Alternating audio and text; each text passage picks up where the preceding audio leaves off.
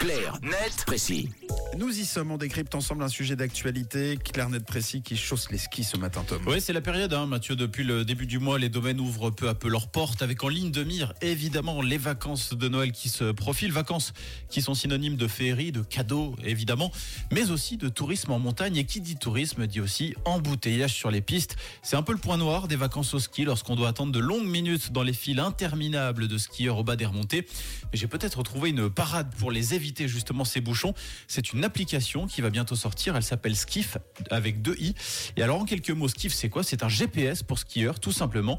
Un GPS qui vous permet entre autres de sélectionner l'itinéraire le plus rapide pour aller d'un point A à un point B, justement en évitant les remontées mécaniques les plus saturées par le monde. Ok, mais du coup, ça veut dire qu'il faut avoir le Natel dans la main quand on skie et avoir un œil sur l'écran aussi? Alors non, justement, les développeurs ont pensé à tout puisque l'application est capable d'envoyer des notifications audio pour éviter effectivement d'avoir à sortir son téléphone, ce qui est non seulement dangereux mais également pas forcément évident avec le froid et les gants.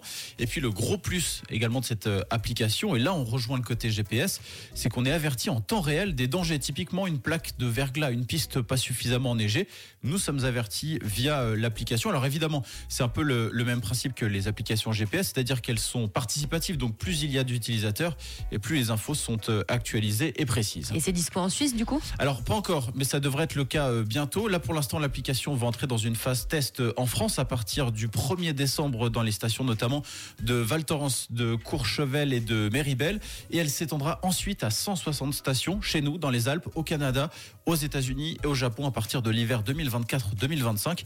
Les concepteurs basés à Lyon précisent d'ailleurs que l'inscription sera gratuite et anonyme pour les utilisateurs. Très bonne idée en tout cas, hein, même pour rejoindre quelqu'un, euh, des fois où ce qui c'est pas facile de- d'expliquer, surtout quand on, on connaît pas Oui. bien.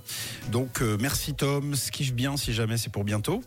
C'est dans une dizaine de jours. Oui, exactement. Eh ben parfait. Comme Clarnet Précis d'ailleurs, qui arrivera euh, bien avant, dans quelques minutes, ou en tout cas en fin d'émission, en podcast sur rouge.ch. Évidemment, vous connaissez la direction et vous pouvez télécharger. Raconter l'actu, c'est aussi sur rouge. Rouge.